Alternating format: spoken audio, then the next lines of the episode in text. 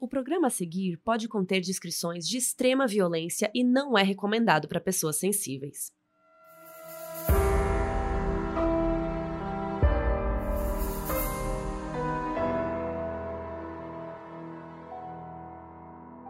Olá, eu sou a B. E eu sou a Carol Moreira. E a história de hoje se passa na Nova Inglaterra em 1892. Andrew Borden era um cara que ralou muito para conseguir ter a estabilidade financeira que ele queria e para nunca mais sair do topo. Isso fez com que a família Borden fosse uma das mais respeitadas em Fall River. Apesar de ser bem ganancioso, o Andrew não tinha inimigos. Então, por que no dia 4 de agosto ele e a esposa foram encontrados mortos a machadadas?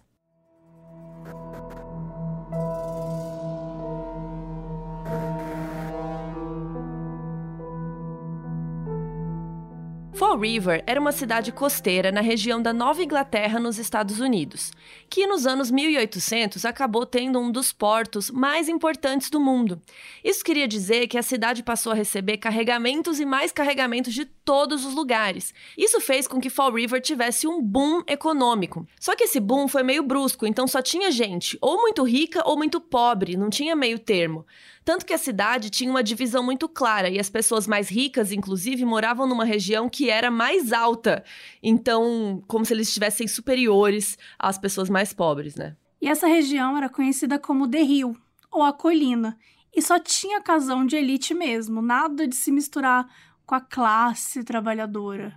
E dentro da própria elite, os papéis eram muito divididos. Não é aquela coisa que a gente aprendeu faz tempo, gente. Mulher função de casar com alguém mais rico ou alguém que tenha nome. E o homem, a função dele é o quê? Manter a riqueza, cuidar dos negócios e estudar. Mas não precisava necessariamente estar no alto da colina para ser uma família tradicional em ascensão por lá. Uma das famílias tradicionais de Fall River era a família do patriarca Andrew Borden. O Andrew nasceu em 1823, lá em Fall River mesmo, e ele se casou aos 22 anos com uma mulher chamada Sarah Morse, que tinha a mesma idade que ele. E aí eles tiveram duas filhas, a Elizabeth e a Emma. A Emma era a mais velha, que nasceu em 1851. Então, quando a Lizzie nasceu em 1860, a Emma já tinha 9 anos e era bem grandinha, assim. Mas, mesmo com essa diferença de idade, as duas sempre foram super amigas, bem próximas e tal. E, infelizmente, as duas perderam a mãe. A Sarah faleceu em 1862 para uma infecção na coluna. E o Andrew criou as duas basicamente sozinho enquanto lidava com o trabalho, né? Que na época era ser agente funerário. Então, depois que a Sarah morreu, o Andrew percebeu que ele não tinha mais chances de ter filhos. Então, aquela história, né? Que o homem que ia ser dono dos negócios e tal. Então, ele pensou: putz, eu só tenho duas filhas mulheres, então o que, que eu faço? Então, ele mudou o nome da filha mais nova para Elizabeth Andrew Borden, que era um jeito simbólico de considerar ela o homem, ou seja, ela que ia cuidar dos negócios da casa, depois que ele fosse embora e tal. E o apelido dela era Lizzie. E por três anos, a Lizzie e a Emma foram cuidadas só por babás e elas mal viam o pai, porque ele estava sempre trabalhando. Até que em 1865, quando a Lizzie tinha 5 anos e a Emma tinha 14, o pai delas conheceu uma mulher chamada Abby Durfee Gray. Ela tinha 37 anos e ela era considerada uma solteirona na cidade. Como ele estava sozinho, ele pensou: ah, beleza, né? Minhas filhas precisam de uma mãe. Então ele casou com ela. E para a cidade isso foi um choque. Por quê, gente? Porque os negócios do Andrew já estavam começando a crescer e ele estava começando a mudar de vida, ter mais dinheiro, né? Virar uma pessoa mais ali perto da colina. Então era né, aquela coisa chegando perto da elite. Então, assim, por que, que ele ia casar com uma solteirona e não com uma mulher mais jovem? Olha o pensamento da época, né? Preguiça. Então, assim, para os olhos da sociedade, a Abby ela não era só uma solteirona. Ela também era filha de um carroceiro. Como ela ousa? Então, assim, todo mundo olhou pro Andrew pra ela, né, pra esse casamento todo, aquele zoião, né? Povo, povo besta. Então eles começaram a olhar mega torto para esse relacionamento dos dois. Mas no fim das contas, isso não importou muito, porque o Andrew queria uma mulher boa que pudesse ajudar ali com a casa, com as meninas. Tanto que, segundo várias fontes, eles eram realmente amigos. Eles não tinham nada romanticamente, era só um contrato amigável, sabe? E ele também não queria nenhum dote, nada financeiro dela ou da família dela, porque ele, assim, ele tava começando a ganhar um dinheirinho ali, sabe? Ele só queria uma ajuda na casa, um respiro na vida. Então eles casaram e vida que segue. Mas apesar de estar tá tudo bem para os dois, não estava tudo bem para Emma, a filha mais velha. Ela inclusive odiou. Ela se recusava a falar ou a se relacionar com a madrasta, a Abby, e sempre deixava claro que ela era a segunda esposa.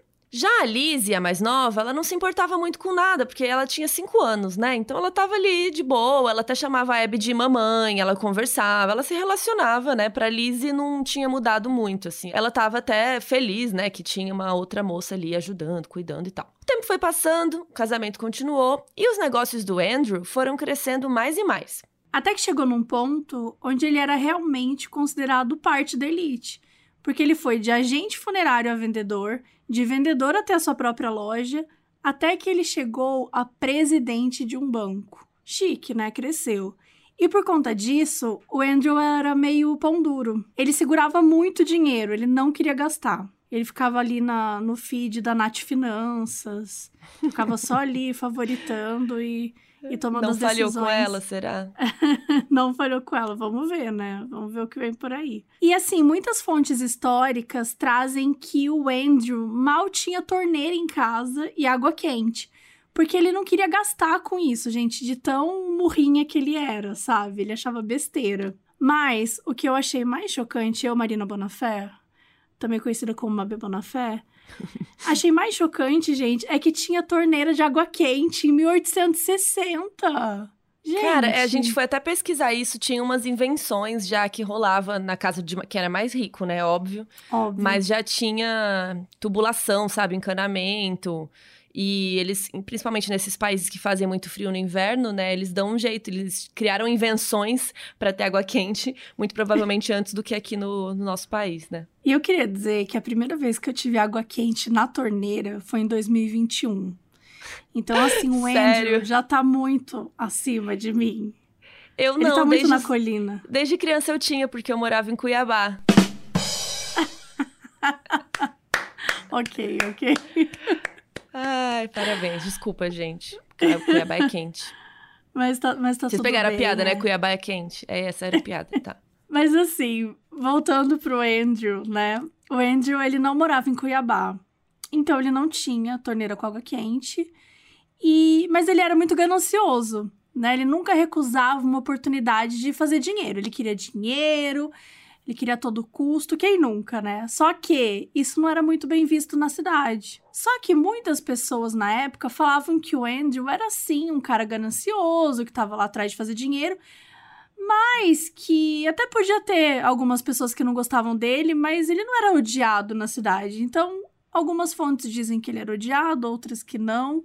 Fica aí no ar. Mas a real é que ele nunca deixou faltar nada na família dele. Então a família dele não passou por nenhuma necessidade. Ele só não tinha um luxo, as grandes coisas assim que ele julgava desnecessário. O laço entre a Abby, que era essa moça que ele casou e tal, e as crianças, era mínimo. Porque ela não fazia muita questão de ser calorosa. Ela era uma madrasta que cuidava do rolê. Cuidava, sabe, para que as coisas não saíssem do controle, que elas tivessem tudo que elas precisavam para viver. Então, assim, confortavelmente estava tudo certo, mas amorosamente, não. A vida seguiu e eles ficaram casados por 15 anos. Show de bola, tudo fluiu, uma beleza. Até que em 1880, quando a Lizzie já estava com 20 anos, as coisas começaram a mudar. A Lizzie começou a querer mais e mais. Ela queria ir pro alto da colina, ela queria ser da elite, da riqueza. Mas o pai dela, ele falava o quê? Não queria gastar dinheiro com isso, né, gente? Ele tava de boinha do jeito dele. E a Lizzie queria status, ela queria ascender socialmente, né? E, inclusive, ela não queria casar. Ela não estava muito interessada nesse negócio de ir nas festinhas pra arrumar crush. Ela não tava nem aí. Mas eu tenho uma reclamação sobre o Andrew. Porque assim, ele era ganancioso, queria todo o dinheiro do mundo, mas não gastava, gente. Ele fazia o quê? O que, que esse ah, ele deixava fazia? pras filhas. Ah, que mané deixar pras filhas. Brincadeira, gente. Mas não sei, eu, ficava, eu fiquei brava, sabe? Falei, pô, Andrew, podia comprar umas coisinhas, vai. Comprar um. Uma, Uma Alexa. piscininha, uma Alex. uma piscininha, pelo menos. Uma água quente nessa Uma água torneira. não, quente, não é pô. possível. Passou 15 anos, Sabe? já devia ter água quente. É. Não dá, não dá. Voltando, né? Muita gente achava que a Lizzie não arrumava crush porque ela era alta demais e com o cabelo meio bagunçado e sem estilo. Apesar do olho azul dela, que era super bonito, assim, diz que ninguém achava ela atraente.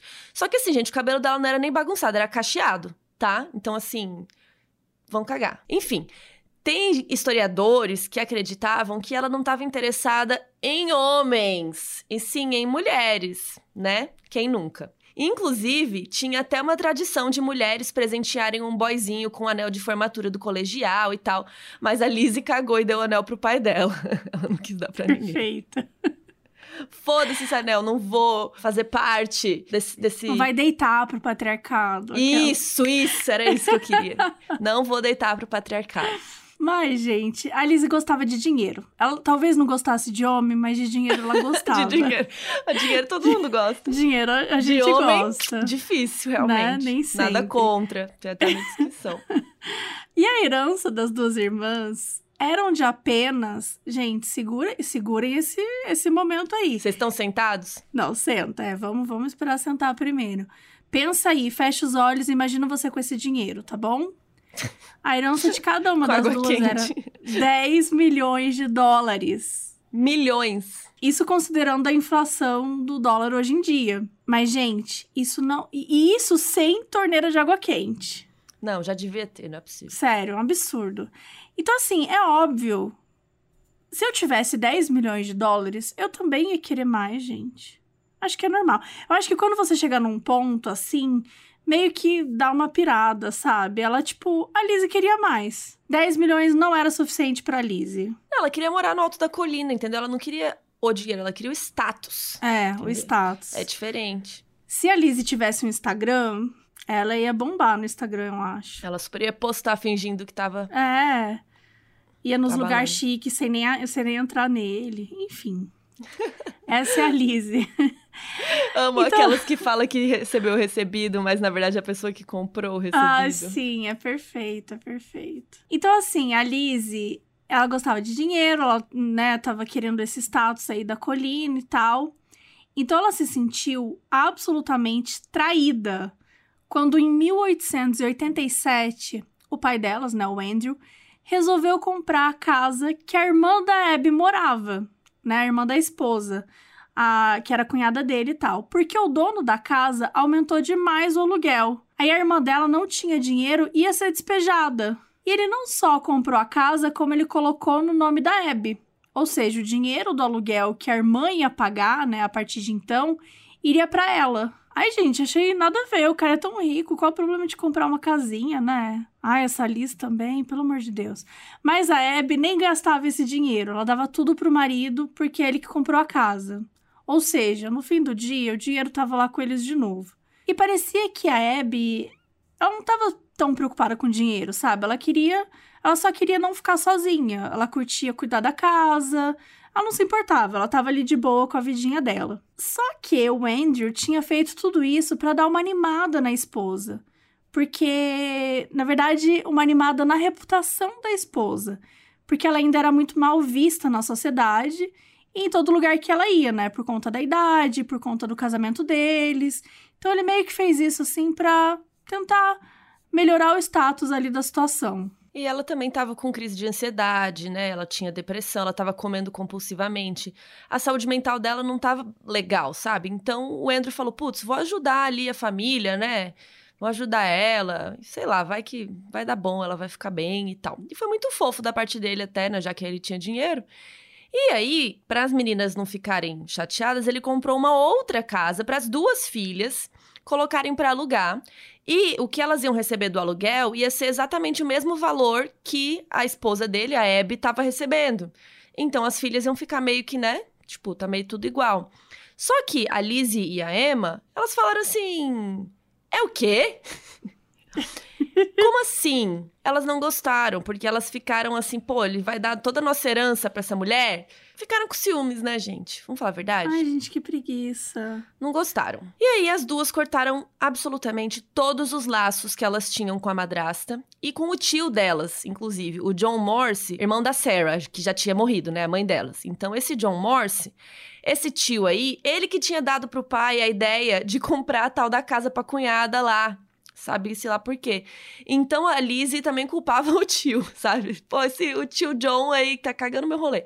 Mas a Lizzie não culpava o pai, porque ela achava que ele tinha sido manipulado pelo tio, pela Abby. Ela viu isso como uma coisa muito ruim. Mas como ela tinha cortado os laços com a madrasta, consequentemente, né, ela acabou se afastando um pouco do pai, né? Porque é, sei lá, ele sempre estava com a Abby, então era difícil ver ele sozinho, aquela coisa, né? E ela ficava mal com isso, porque ela amava muito o pai, ela sempre foi muito grudinho com o pai e queria ter sempre ele por perto. Total clima tenso entre os brothers, né?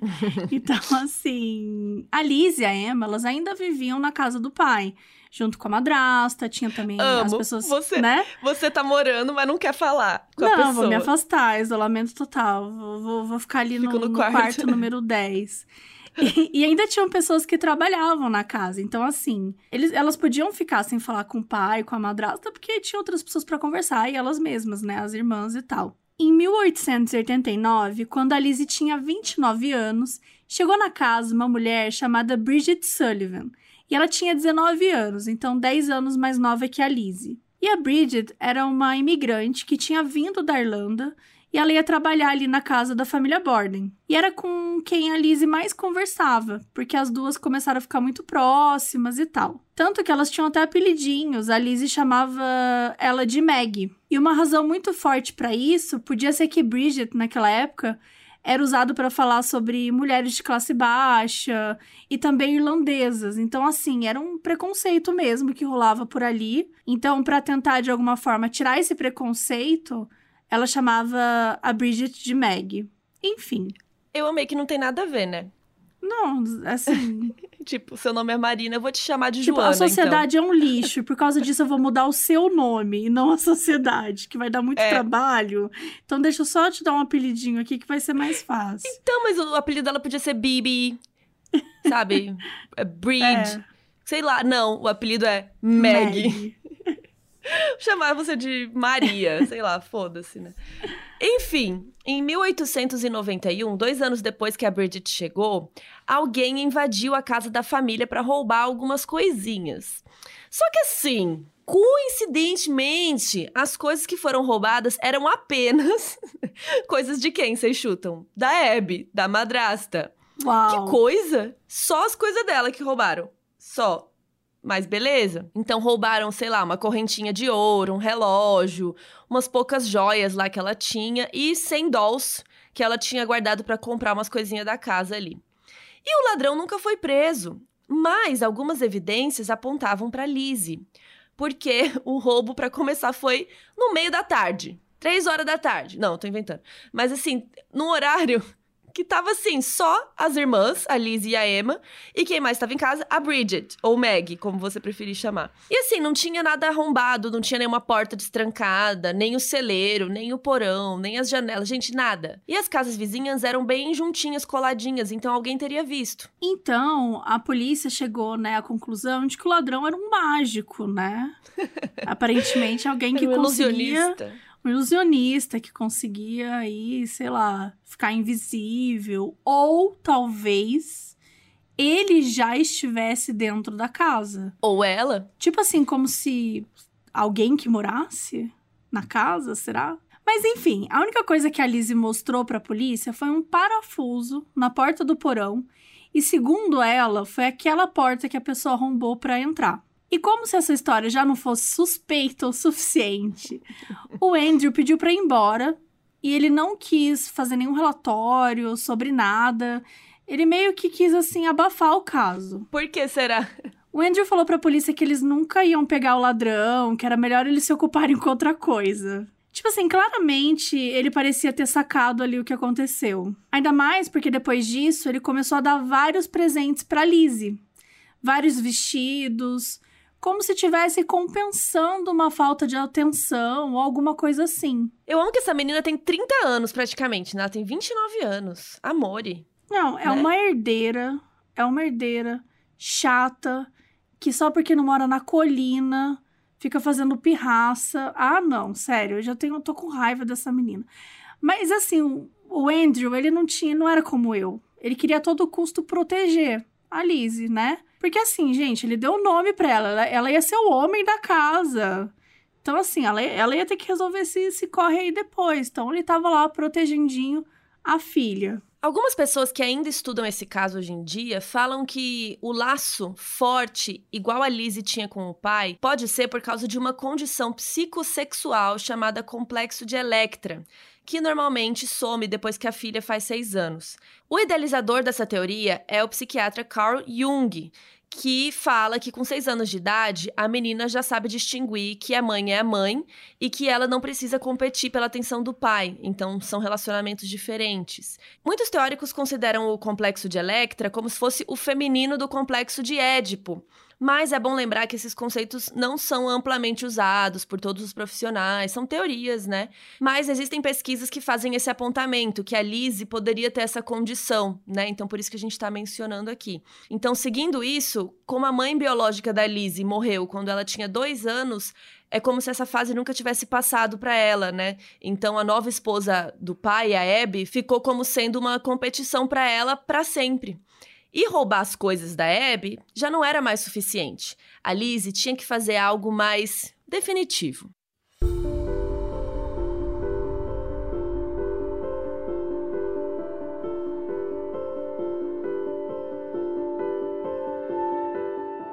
Ainda em 1891, a Lizzie começou a pensar e planejar o que, ela poderia fazer com relação a Abby. O que ela poderia fazer para tirá-la de cena e não perder a herança. Não que ela fosse perder, claro, era só uma paranoia dela e da Emma. Uma das soluções que ela achou foi um líquido transparente que era parecido com água, que era o ácido prússico. O ácido prússico é uma solução de cianeto de hidrogênio que, na forma de gás, é muito inflamável e que, em forma de líquido, é um veneno muito poderoso que, nessa época, era indetectável. Hoje, por exemplo, você já consegue perceber uma mudança na cor do sangue, ele fica mais rosado, mais cereja e tal. Mas ele não era usado só para o mal, ele era usado até para coisas mundanas, tipo dedetizar a casa, matar um rato, limpar algumas manchas. Então, assim, era algo que era usado normal, assim. Só que, obviamente, como era muito forte, só podia ser vendido com receita. Ao contrário do arsênico, né? Que você podia ir lá comprar como se fosse band-aid. Vide aí vários episódios que a gente já contou por aqui. Mas mesmo precisando da receita, a Lizzie achou que valia a tentativa. Então, no meio do verão, em 1892, ela foi até a farmácia com um casacão de pelo, falou para o farmacêutico que ela precisava de ácido prusco para tirar um tipo de musgo do casaco. No meio do verão. Mas beleza, ela estava se preparando já para o inverno. Bom, o farmacêutico disse que ela não podia comprar sem receita, né? Como a gente já sabia, e sugeriu outros jeitos de tirar o musgo do casaco. Mas a Lizzie não quis saber. Ela falou: olha, eu já comprei isso, esse ácido prússico aí várias vezes, nananã, fez escândalo. Aí o cara, amore, não vou vender, não pode. Aí ela foi da farmácia embora, mal, frustrada, mas ela não desistiu. Na semana seguinte, ela viajou com outras cinco mulheres para uma casa de praia em Buzzards Bay, que era uma baía na costa do estado, não muito longe ali de Fall River. Só que isso foi meio estranho, porque a Lizzie não era muito praieira. ela não costumava ir muito para lá, ela não costumava viajar pro litoral, ela não costumava viajar com amiga, assim. E a irmã dela, Emma, também tinha viajado nessa época, só que para mais perto de Fall River, em uma vilinha chamada Fairhaven. E disse também que estava indo para um lugar mais fresco, foi encontrar uma amiga para fazer uns vestidos para ela, aquela coisa. As mulheres que estavam com a Lizzie na praia disseram que ela não falou muito na viagem, que ela estava meio deprê, não conversava muito, estava preocupada, andando pelos cantos, assim. E aí, para surpresa de zero pessoas, a Lizzie foi embora mais cedo da viagem. Voltou para casa, falou que tinha uma emergência de trabalho lá na igreja, que ela era professora, entendeu? Ela trabalhava tipo numa catequese lá. Ela falou: Não, tem uma emergência, as crianças precisam saber de Jesus hoje, então eu preciso ir embora hoje. E foi embora. Aí ela chegou em casa no dia 2 de agosto e foi direto pro quarto dela, que ela não queria nem falar com o pai e nem com o tio, o John Morse, que ele tava lá já aconselhando o Andrew a comprar mais imóveis. Gente, o tio era o próprio corretor, né? Só pode. O tio tinha, tinha um canal de YouTube que falava: acorde 5 da manhã. Tio. Não, trabalha enquanto eles dormem. Tá é. Tá bem por aí. E porque a Emma também tava viajando, né? E ia ficar fora mais uns dias, a Lizzie ficou meio que sozinha em casa com o pai e com a Abby. E o tio dela, esse coach aí imobiliário, resolveu passar uns dias na casa. E durante esse tempo, a Lizzie estava perfeita. E ela, inclusive, almoçou com o Andrew e com a Abby, coisa que ela não fazia há cinco anos. Então, assim, sabe, tava tudo tranquilão, tudo perfeito. Mesmo que as coisas estivessem tensas, a Lizzie estava calma. Depois do almoço, ela foi visitar uma amiga, uma vizinha, que chamava Alice Russell. Tinha a mesma idade dela, e para essa amiga, ela falou que estava com medo que alguma coisa acontecesse com o pai dela sem dar muito motivo, assim, sabe? A Lizzie só falou pra, pra Alice que ela tava com um pressentimento ruim, porque o pai tinha muitos inimigos, muita gente queria os negócios dele, enfim, assim, uns medos que não eram infundados, mas que eram assim meio vagos. Então a Lizzie voltou para casa naquela noite e foi descansar. O dia 4 de agosto de 1892 foi um dia de muito calor. A casa sempre acordava do mesmo jeito. O Andrew acordava bem cedo, ia para os fundos da casa alimentar os porcos e depois sentava para tomar café da manhã com a Abby. Naquele dia, o café foi servido às sete da manhã. Antes dos dois, a Bridget já tinha acordado, colocado a mesa do café, peras que o Andrew tinha pego no jardim, sopa de carneiro, filé de carneiro, panquecas doces, banana, cookies, né, cafezinho. Eu amo que tem carneiro de manhã cedo, sete da manhã. Sopa de carneiro. E o tio ainda lá na casa, né, esse folgado, mas beleza. Aí a Lizzie não saiu do quarto para tomar café, ela comeu depois. Quando terminou de tomar café, o John saiu, mais ou menos umas 8h45 da manhã, para resolver uns negócios de coach lá dele e disse que ia voltar mais tarde. O último que saiu de casa foi o Andrew, às 9h15. A Liz e a Abby ficaram sozinhas em casa com a Bridget. Ficaram sentadas na sala, conversando, por incrível que pareça. E do nada, a Abby pediu para Bridget limpar todas as janelas da casa, o que era super estranho, porque a Abby nunca mandava ninguém fazer nada. Ela não gostava dessa coisa de, ai, autoridade, sabe? Ela nem tinha autoridade, ela não gostava dessa ideia de mandar em ninguém. Mais estranho também, gente, foi que ela fez a Bridget limpar as janelas no sol. Só que a Bridget de manhã tinha passado mal depois do café da manhã e tinha vomitado. Então era estranho ela pedir isso pra Bridget porque ela já tava meio passando mal. E ainda queria que ela limpasse todas as janelas da casa no sol. Então ficou uma coisa assim, sabe? Meio estranho, mas aparentemente era importante que a Bridget saísse da sala de qualquer jeito. A gente não sabe sobre o que elas conversaram e tal, mas um pouquinho depois disso, às nove e meia da manhã, a Abby levantou e disse que precisava ir ao banco, mas que antes ela ia arrumar o quarto de hóspedes, que era o quarto que o tio estava usando porque estava desarrumado e tal. E é aqui que a história se complica.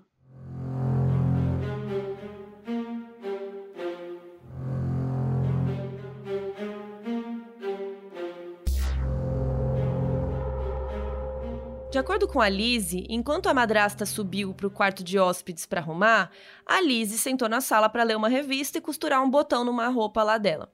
Nisso, a Bridget, que estava trabalhando, estava lá limpando as janelas da casa pelo lado de fora. Então ela estava ocupada. Depois de terminar de costurar, a Lizzie começou a passar uns guardanapos, bem na hora que a Bridget começou a limpar os vidros por dentro da casa. E também foi nessa hora que o pai chegou do trabalho, mais ou menos umas 10 e meia da manhã, para tirar um cochilinho no sofá antes do almoço. Eu amo que ele saiu 9h15 e já chegou 10 e meia, né? Só foi ali rapidinho numa reunião já voltou. Uma meia hora depois disso que ele chegou, a Bridget subiu pro quarto dela, que ficava no sótão da casa, para descansar também, né? Antes de começar a servir o almoço. 20 minutos depois, ela acordou do cochilo com a Lizzie aos gritos, dizendo que alguém tinha matado o pai dela. Enquanto Andrew dormia na sala, a Lizzie terminou de passar os guardanapos e foi para o quintal procurar alguma coisa que ela pudesse usar como peso de pesca. Ela ficou fora por uns 20 minutos. Então, quando ela entrou em casa de novo, o Andrew estava deitado no sofá com a cabeça toda desfigurada. Quem quer que tivesse matado ele fez questão de bater muito na cabeça. Tanto que o lado esquerdo, principalmente, estava completamente irreconhecível. E depois de pedir socorro para Bridget, que estava no quarto dela, a Lizzie chamou a Alice, aquela amiga que era vizinha e tal, e um outro vizinho, que era o médico da família, o Dr. Seabury Bowen. Uma outra vizinha saiu e foi perguntar para Lizzie se estava tudo bem. E ela falou que não, que alguém tinha matado o pai dela. Quando a vizinha perguntou onde que estava a Abby, a madrasta e tal, a Lizzie respondeu: "Não sei, mas acho que ela tá morta também porque ela estava em casa". Quando a polícia chegou para revistar a casa e investigar o que tinha acontecido, eles encontraram a Abby morta. Ela estava deitada no chão do quarto de hóspedes, de bruços e coberta com lençóis. Ela tinha 19 marcas de machado na parte de cima do corpo. A casa não tinha sangue em lugar nenhum, fora ali na região dos corpos, não tinha nenhuma arma do crime, e a casa era numa rua super movimentada. Alguém teria visto uma pessoa ensanguentada carregando um machado 11 horas da manhã, mas ninguém tinha visto. Também não tinha nenhum sinal de arrombamento, de luta na casa. Então, assim, se não fosse pelos dois corpos que juntos somavam 40 machadadas, tudo estaria na mais perfeita condição, normal. Não tinha muita coisa para encontrar. E a polícia procurou, procurou um monte de coisa na casa, procurou em todos os machados da casa, mas nenhum parecia ser a arma do crime. A única coisa que poderia ser uma evidência foi um bilhete, teoricamente escrito pela Lizzie, e estava deixado na cozinha. Mas que um policial viu o médico lá da família encontrar, rasgar em pedacinhos e jogar fora antes que ele pudesse impedir. Gente, apavorada, né, com essa informação. Enfim, os peritos que examinaram o que, que dava assim da cena e tal, chegaram à conclusão que o Andrew tinha sido morto instantaneamente, porque todos os golpes foram na cabeça. Enquanto a Abby tinha morrido de uma forma mais lenta, porque os golpes foram mais espalhados. Então, como se quisesse fazê-la sofrer mais. Só que a polícia não sabia muito bem o que estava fazendo. O que é normal, né, gente? A gente tá falando de 1860 e bolinha. Então, assim, não é como se a gente tivesse um, um, uma grande perícia criminal naquela época. E por que, que a gente tá falando isso? Porque, por exemplo, a Lizzie disse que estava com dor de cabeça e que estava meio enjoada. Então, assim, a polícia mal olhou no, no quarto dela e deixou ela ficar trancada sozinha, descansando, enquanto eles iam tirar os depoimentos da Bridget e dos vizinhos todos. E ela parecia mesmo doente, já que o comportamento dela não era de alguém que tinha acabado de ver o pai com a cabeça toda desfigurada.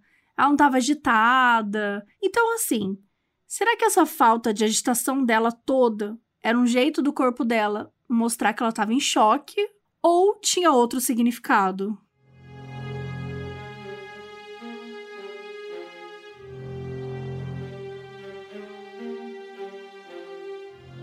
Tinha nada de evidência na casa, parecia tudo limpo, tudo show, com exceção de uma coisa. No quarto da Lizzie tinha um monte de tecido higiênico cheio de sangue, que ela disse que era sangue de menstruação. Lembrando que naquela época não tinha absorvente, era um pano mesmo que você botava na calcinha e tal, tipo fralda das antigas, né? Fralda de pano. Então, tirando isso, a única coisa que a polícia tinha era um homem X lá que a Lizzie disse que ela viu conversar com o pai dela. Segundo ela, o homem estava alterado porque o pai não queria deixar que ele abrisse um mercadinho numa das propriedades que ele alugava lá do Andrew. E era isso. Mas conforme o tempo foi passando e os depoimentos foram sendo recolhidos, a polícia começou a perceber que tinham umas coisas estranhas na história que a Lizzie contou, embora parecesse bem convincente. O primeiro ponto era que assim que o médico chegou na casa, ele contou que pediu para Bridget buscar um lençol para cobrir o corpo do Andrew e que a Lizzie falou: melhor pegar dois. Mano. Ai, Macabra. amo, já avisa. Ai, já faz uma viagem só. É, e, e eles também acharam estranho que ela não foi procurar a Abby quando achou o Andrew, mesmo falando pra vizinha que achava que ela estava em casa. Então, assim, ela meio que não se importou, né? E por último, por conta da coagulação do sangue, os médicos, quando examinaram lá, eles concluíram que a Abby tinha morrido quase duas horas antes do Andrew, enquanto a Liz e a Bridget estavam em casa. Então, gente, essa conta não tá fechando. E por que, que os médicos perceberam isso? Eles viram que o sangue da Abby estava seco, bem seco. E o sangue do Andrew, pelo contrário, estava pingando ainda. Então, assim, ou elas estavam em casa com um assassino durante duas horas sem perceber, um assassino silencioso, mágico, invisível, ou uma das duas tinha matado. Uma coisa interessante dessa época é que não tinha esse costume de tirar foto das cenas dos crimes. Só que nesse caso rolou. Foi um dos primeiros crimes que fizeram isso nos Estados Unidos. E em um dos depoimentos para a polícia, a Lizzie falou: Olha, todo mundo aqui em casa ficou doente. E ela estava desconfiando que fosse algum envenenamento por um inimigo do pai dela. Só que fizeram o exame, né, nos estômago e tal, da Abby, do Andrew, e não tinha nada lá. E para terminar, gente, o farmacêutico que tinha negado o ácido prusco para aquele grande casacão, né, da Lizzie quando ela levou lá, fez uma denúncia de que uma mulher tinha tentado comprar o ácido com ele e identificou a Lizzie como sendo essa mulher. A polícia, que já estava desconfiando dela, resolveu esperar alguns dias antes de agir. E nesses dias, mais algumas coisas aconteceram. A Emma, a irmã dela, voltou para a cidade das férias. E aí ela já contratou um detetive para investigar o assassinato, para descobrir quem era o homem que a Lizzie tinha visto conversando com o pai. E enquanto isso, a Lizzie acendeu a lareira da casa no meio do verão para queimar um vestido que tinha uma mancha vermelha que não saía. E ela queimou o vestido. Esse vestido, inclusive, estava o tempo todo no quarto dela. Só que ela tinha pendurado um outro vestido por cima. Só que a polícia, vocês viram, né? A polícia mal olhou no quarto dela, olhou lá os paninhos higiênicos, que tinha sangue, e falaram: ah, show, menstruação, beleza. Sabe assim? Ah, lembra da Alice, a amiga da Lizzie? Então, ela estava na casa na hora que a Lizzie queimou o vestido e ela contou para a polícia. Mesmo tendo perdido essa evidência, a polícia achou estranho e prendeu a Lizzie uma semana depois dos assassinatos, no dia 12 de agosto de 1892. Quando a Lizzie foi presa, gente, o circo estava montado. Todos os jornais de Fall River, da Nova Inglaterra, de todos os Estados Unidos, só falavam nisso. Só que, em vez de falar sobre como a própria filha tinha matado o pai, a madrasta, com 40 machadadas, como a gente espera, né, que a imprensa sensacionalista fizesse, a imprensa atacou o trabalho da polícia e da testemunha principal, que era o farmacêutico lá que tinha recusado vender o ácido. E vários jornais já decidiram que ela era inocente, que ela estava traumatizada demais e não era justo, gente, não era justo que ela continuasse ouvindo essas mentiras. O que vocês estão fazendo com a Lizzie? As pessoas não podiam acreditar que uma mulher estudada como a Lizzie, religiosa, que adorava crianças e animais, tinha o um olho azul. Como ela poderia matar os pais daquele jeito? Alguém lembra algum caso parecido com esse? Nunca rolou. Nunca rolou isso, Nunca né? Nunca rolou. Estranho. Uma mulher, né? Uma mulher. Mandar matar os pais? Não sei, nunca rolou, nunca ouvi falar. Mas mesmo com o apoio popular, a Lizzie sabia que podia se dar mal, porque as coisas estavam ali fechando o cerco em cima dela, porque as evidências não eram muitas, mas existiam. Ela tinha motivo e ela tinha sido a última pessoa além da Bridget a ver o Andrew e a Abby vivos. E a Lizzie nunca fez questão de esconder que ela não gostava da Abby, especialmente depois da primeira casa que o Andrew colocou lá no nome dela. Então, ela odiava muito a madrasta, né? Então é uma história convincente, né? Ela odiava tanto a mulher que resolveu matar ela e o pai, sabe? Isso não era tão absurdo de se pensar. Talvez hoje em dia essas provas não seriam aceitas num tribunal, né? Porque essas coisas que a gente está falando são coisas circunstanciais, né? Sem nenhuma confissão. Mas em 1892 foi o suficiente para levar o caso a julgamento. Se ela fosse condenada, a Lizzie podia pegar duas sentenças seguidas de prisão perpétua ou pena de morte por enforcamento. E ela não queria nenhuma coisa nem outra, óbvio. Ela pegou todo o dinheiro que ela tinha, contratou os melhores advogados e se preparou para encarar o julgamento. E desde o momento da audiência dela, que foi no dia 12 de agosto mesmo, a Lizzie já falou: gente, eu sou inocente. O principal advogado dela tinha o mesmo nome do pai, que era o Andrew Jennings, e ele era o melhor advogado que o dinheiro poderia pagar. O Jennings, para começar, não queria nem que ela fosse presa em Fall River, e nem que o julgamento fosse lá, porque a cidade já estava contaminada, sabe? A galera já estava decidindo se é contra e a favor da Lizzie, por conta dos jornais, por conhecer a família. E esse era um pedido justo, até por, pelo tanto que o caso estava conhecido. E o juiz aceitou, ele acatou, e ela foi transferida para uma prisão de segurança máxima ali fora, em Taunton, que ficava a 30 quilômetros de distância. Alice passou os 10 dias seguintes em uma cela pequena que tinha uma cama, um vaso sanitário e uma mesa. Enquanto isso, do lado de fora, a imprensa seguia do lado dela, fazendo teorias de quem poderia ter sido o verdadeiro assassino. E grande parte das pessoas lá de Fall River acreditavam na Liz, então eles faziam missas, tipo vigílias, para rezar que ela voltasse logo para a cidade. A impressão que dava era que as pessoas tinham mais pena da Lizzie, que estava presa, do que das próprias pessoas que tinham morrido. O julgamento aconteceu em 22 de agosto de 1892, três semanas depois do assassinato. Eles começaram às duas da tarde e a sala estava cheia de estudantes de direito, médicos e jornalistas. Tava um monte de gente lá, menos a Lizzie e os advogados dela. Quando deu 2h50, os advogados apareceram pedindo que o julgamento fosse para uma outra data, porque especialistas contratados pela defesa ainda estavam examinando coisas dentro da casa. Não tinha acabado. Mas assim, né, gente? Que correria esse julgamento três semanas, né? Então o julgamento foi para outra data, que foi só três dias depois. E aí, no dia 25, o julgamento começou de fato. E quando a Lizzie entrou na sala, todo mundo ficou de pé, como se fosse, tipo, em respeito a ela, que é meio doido, né? O legista foi o primeiro a depor. Falou sobre as feridas do Andrew e da Abby. Ele falou de forma bem gráfica e enfatizou a diferença de tempo entre uma morte e outra. O próximo a depor foi um arquiteto que usou as plantas da casa para provar que era impossível que alguém tivesse entrado lá e cometido os dois assassinatos sem que ninguém tivesse visto. A Bridget, a moça que trabalhava na casa, também prestou depoimento. Disse que tinha trancado todas as portas e disse que quando o Andrew chegou em casa, a Lizzie estava no andar de cima, porque ela ouviu a risada dela. A promotoria perguntou se ela lembrava qual vestido que a Lizzie estava usando, se era aquele que ela tinha queimado, mas a Bridget não lembrava. O farmacêutico também depôs, contando a história do ácido que ela tentou comprar. Outro médico especialista falou depois disso, disse que nenhuma gota de sangue tinha sido encontrada nos pertences da Lizzie e que nenhum ácido tinha sido encontrado nos estômagos das vítimas. Só que lembra que a Lizzie disse que estava cansada e foi pro quarto? Então, assim, em algum momento ela podia ter se limpado, né, escondido as coisas, mas não dá pra gente saber. Além disso, o médico também examinou um machado que a polícia achou que fosse a arma do crime, mas não encontrou muita coisa. O machado estava sem o cabo, estava quebrado. Então a defesa argumentou que não dá para usar um machado sem cabo, né? Mas assim, podia ter sido quebrado depois. E o machado parecia que tinha sido quebrado mais recentemente, então, né? Podia ter sido quebrado depois do negócio, né, gente? E ainda tinha um cabelo grudado no machado.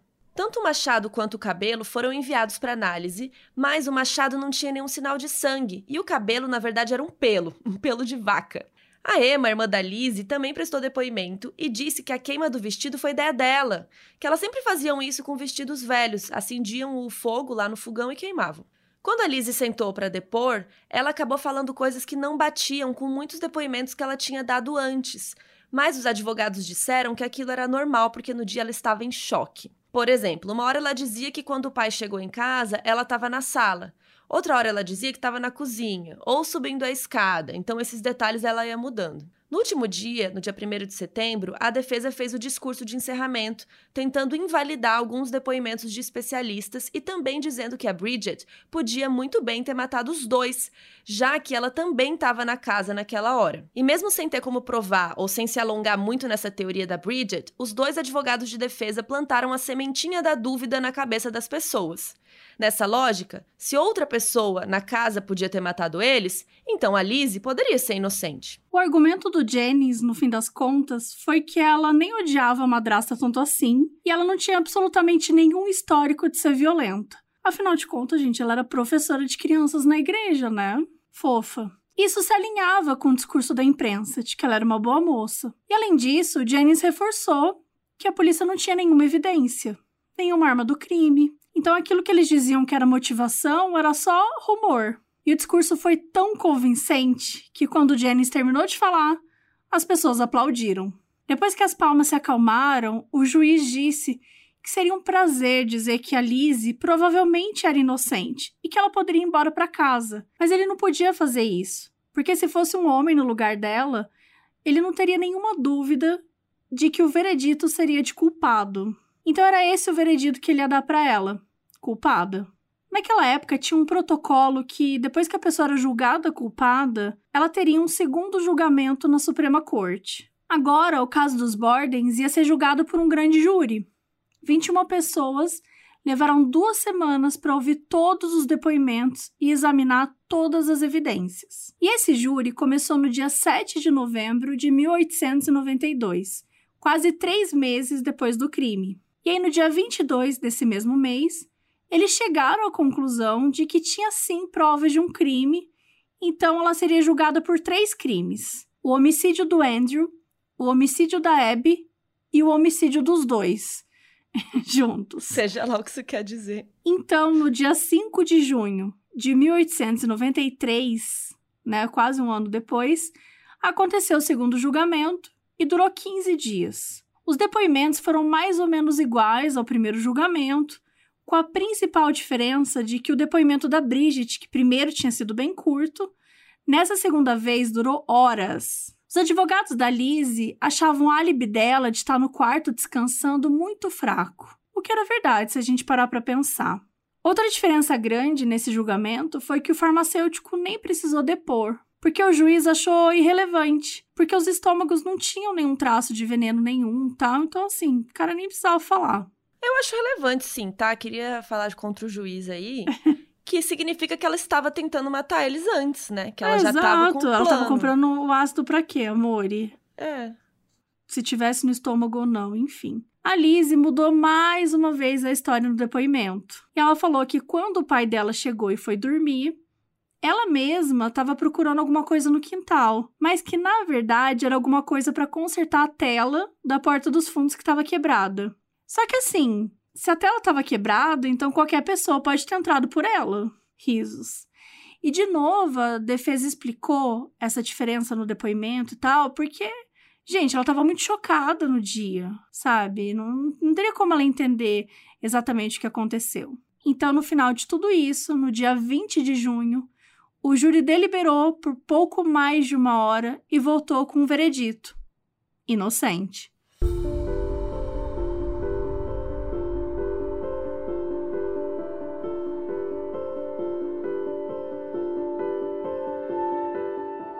Se a Lizzie foi absolvida e as evidências contra ela eram só circunstanciais, então quem foi? Não existem muitas teorias para isso, já que o caso foi meio que esquecido depois desse julgamento, e a defesa da Lizzie não se importou muito em procurar uma outra teoria, né? Eles só queriam confundir os depoimentos e convencer os jurados que não foi ela. Esse era o papel deles. O tio delas, o John Morse, o coach, ele foi descartado logo nas primeiras horas porque ele tinha um álibi muito bom. E lembram do cara que a Lizzie falou que tinha aparecido na casa para discutir com o pai dela? Então, algumas testemunhas realmente viram um homem ir lá na casa, bater na porta umas nove e pouco da manhã. Outra coisa é o tempo da, da espera, né? Porque é muito estranho você mata uma pessoa e fica, fica ali esperando duas horas para matar outra, né? Não, não, faz muito sentido. Mas eles não tinham tanta certeza desse espaço de tempo. Um programa do canal Smithsonian no YouTube fez uma reconstrução do crime e trouxe uma teoria bem interessante sobre o sangue seco embaixo do corpo da Abby. Porque lembra que a gente falou que esse dia estava muito calor? Então, o quarto que o corpo da Abby estava recebia sol direto naquele horário do dia. Então era assim, super verão, super quente. Então o sangue ali do corpo dela pode ter secado numa velocidade mais rápida por causa do calor. Tanto que a diferença entre o cômodo onde a Abby estava e o cômodo onde o Andrew foi encontrado poderia ser até de 4 graus. Então, assim, no final das contas, pode ser que a diferença entre uma morte e outra seja de meia hora e não duas o que já é muita diferença, né? Já diz muito sobre o crime em si. E teoricamente essa descoberta é um furo. Só que a gente também precisa lembrar que nenhuma porta tinha sinal de arrombamento e nenhum cômodo tinha sinal de luta. Curiosamente, a empregada Bridget nunca foi inspecionada e nunca ninguém nem suspeitou dela. A não ser a defesa, né, quando insinuou que poderia ser ela assassina, mas essa possibilidade nunca foi nem investigada. O que pode ser meio uma surpresa nessa história, porque entre a Liz e a Bridget tem um abismo, né? Uma é rica, a outra trabalhava na casa dela, rolava todo o preconceito por ela ser da Irlanda, etc. Então, assim, a gente sempre vê o mais pobre levando a culpa, assim, de graça, muitas vezes. Mas nesse caso aqui não rolou. No final das contas, o próprio programa que reconstituiu o crime concluiu que a assassina foi muito provavelmente a própria Lizzie. O fato é que a Liz e a Emma receberam a herança que era delas por direito e resolveram que a primeira coisa que elas iam fazer era mudar da casa, né? Eu também mudaria. E assim a Lizzie comprou uma casa belíssima. Onde? Na colina, Mabê. Uh, Ela claro comprou a que era na casa. colina. Onde ela sempre quis, na elite, na, na topzera da, da colina. Quando ela voltou para Fall River, em junho de 93, 1893, a atmosfera era de alívio, mas não exatamente porque ela tinha saído da prisão e sido inocentada, mas porque agora a cidade não precisaria mais lidar, sabe? O Jennings, o advogado dela, cortou todos os laços que ele tinha com as duas irmãs, pegou todas as anotações dele e escondeu. E nunca mais falou sobre o caso. Até o dia em que o neto dele doou os diários para a instituição histórica de Fall River em 2011. Outro dia aí, ó, 119 anos depois do assassinato. Essa é, instituição aí é a FRHS, a instituição lá de Instituição Histórica de Fall Rivers. É uma instituição dedicada a preservar documentos, fotos, tudo que seja possível para os pesquisadores, estudiosos analisarem, né, e para saber sobre a história da cidade. E o neto nunca quis que alguém visse os diários por medo que as pessoas interpretassem errado o que estava escrito lá. Porque, segundo ele, a letra não estava muito fácil de entender. Então, ele deixou tudo ali para a instituição, porque sabia que eles iam cuidar direitinho. E foi o que aconteceu. E desde que eles receberam os diários, uma equipe super qualificada está trabalhando neles porque, assim, essas informações, elas são muito importantes para entender o caso. Porque tem entrevista com pessoas na época, tem recortes de jornal, quase tudo que podia ser encontrado sobre esse caso tá lá. As crianças que moravam perto da Lizzie e que perguntavam para os pais, né, o que tinha acontecido com ela, ouviam que ela foi muito cruel com seu pai e sua mãe. Parecia que o senso comum era que todo mundo sabia que ela tinha feito, mas que a cidade tinha um acordo silencioso de não falar sobre isso, porque o caso foi julgado, ela foi inocentada, não tinha mais o que fazer. E a autora Victoria Lincoln, que era uma das crianças vizinhas da Lizzie, ela escreveu um livro sobre o caso chamado A Private Disgrace. E nesse livro, ela fala que não era Lizzie que a cidade protegia, e sim a ela mesma, a própria cidade. A Lizzie era nosso esqueleto no armário, a ovelha sombria da família, ela era uma desgraça, mas era a nossa desgraça. Ou seja, a Lizzie era um problema de Fall River. Então tinha que ficar ali em Fall River. A Bridget voltou para Irlanda e era uma viagem de navio bem cara, assim, com certeza ela não tinha grana para pagar sozinha, então fica aí essa info. E depois voltou para os Estados Unidos para morar em Montana, onde ela casou e teve filhos. A Liz e a Emma não moraram juntas para sempre, mesmo nunca tendo se casado, né, nenhuma das duas. Chegou uma hora que elas se separaram, a Emma gostava de viver uma vida mais reclusa, quieta, e a Lizzie não, gente. A Lizzie é badalada. Ela gosta, sabe, ela gostava de sair com artistas, atores, atrizes. E a Emma considerava essa galera pecadora, sabe? Então elas se mudaram, né? E acabou que elas nunca mais se falaram. Muito triste. A Lizzie passou a vida inteira em Fall River até morrer de pneumonia em 1927, aos 66 anos.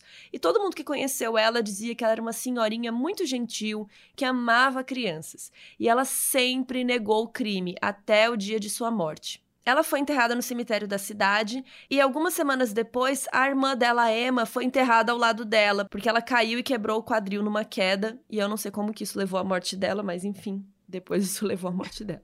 Mas é normal, viu, veinho, quebrar bacia. Então, mas quebrar e morreu? Quebrar... Ah, veinha, né, amiga? Naquela época não tinha muito o que fazer. Nossa, mas quebrou o quadril aí morreu, acabou pra você. não tem mais que, o que você fazer. tá, por que você tá querendo me agredir? Não tô te agredindo. Eu tô indignada que você, pode, você não pode quebrar um pedacinho e já morreu. Pronto. Já morreu. Aff. E aí também lá nesse mesmo lote do cemitério, também tá a Sarah, que era a mãe delas, e os dois assassinados, o Andrew e a Abby. Ninguém nunca vai saber com certeza o que aconteceu naquela terça-feira de agosto de 1892. Por mais que muita gente e muitos estudiosos tenham certeza que a Lizzie simplesmente matou os pais e escondeu a arma do crime, que poderia muito bem ser o pedaço de machado que foi encontrado com o diário do Jennings, lá em 2011, e até hoje isso ainda é estudado. Outra teoria que falam muito também é de que o calor incomum naquele ano teria deixado a Lizzie tão irritada a ponto de cometer um crime impulsivamente. Eu discordo, senão em Cuiabá todo mundo tava morto. Não tem, ah, não tem, tem essa lógica.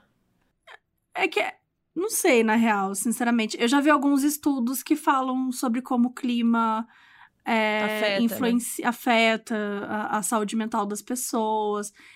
Assim, sobre esse caso especificamente, eu não acho que foi o calor. Mas eu acredito que sim, os climas podem é, contribuir para agravar alguns, algumas patologias, mas enfim, é, é, é, é questionável aí trazer isso para esse caso. Mas falam, falam disso, assim, que isso poderia ter feito ela ficar irritada, agir de uma forma meio passional. Ou será que ela planejou esse crime durante muitos anos? Ao longo do tempo, muitas pessoas contaram a história da Lizzie Borden, que no final da vida mudou o nome para Lisbeth Andrews Borden, que era um jeito de se esconder sem realmente se esconder. Depois que ela foi inocentada, a Lizzie pagou para várias gráficas queimarem qualquer livro que saísse sobre o caso. E os documentos oficiais da polícia magicamente se perderam com o tempo. Mas a gente sabe que depois livros saíram sobre isso, né? E essas pessoas tentam explicar o que aconteceu para que ela fosse condenada, né? Mas depois na Suprema Corte não foi. A história dela também aparece em algumas obras de ficção, como o filme de terror Lizzie, de 2018, que é estrelado pela Chloe Savigny, que faz a Lizzie Borden, e a Kristen Stewart faz a Bridget. Nesse filme, a história é outra, onde as duas têm um caso e o Andrew é um assediador, por isso que a Lizzie mata ele. Enfim, ficção. Em 2014 foi lançado um filme para televisão chamado Lizzie Borden Took an Axe, que seria Pegou um Machado, que é estrelado pela Christina Ricci. O filme fez tanto sucesso que até virou uma minissérie um ano depois, em 2015. Mas de todas essas heranças culturais, a mais macabra de todas é com certeza uma canção de Ninar um pouco exagerada, mas que acabou ficando famosa em Fall River.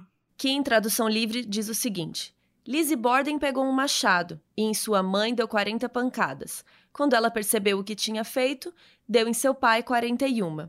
Cuidado para ela não te achar, senão 42 ela vai te dar.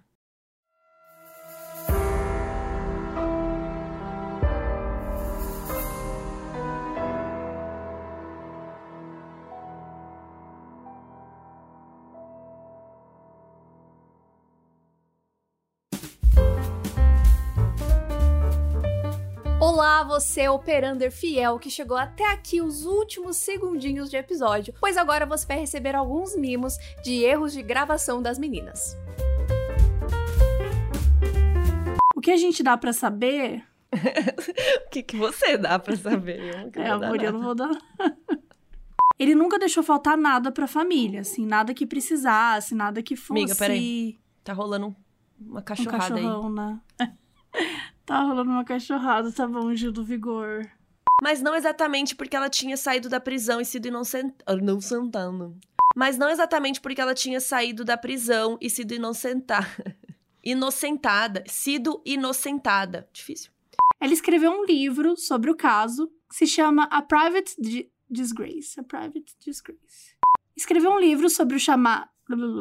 Ela escreveu um livro Ah, libro. Estamos hablando ah, libro. en español ahorita. Libro. Muy bien. Ai.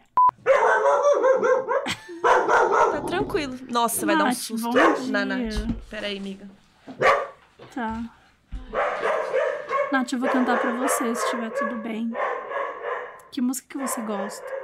Conta pra mim depois no zap, que daí eu canto numa próxima vez. Ó, oh, não dá pra falar. Olha esse cachorro, velho. Loucaço, loucaço.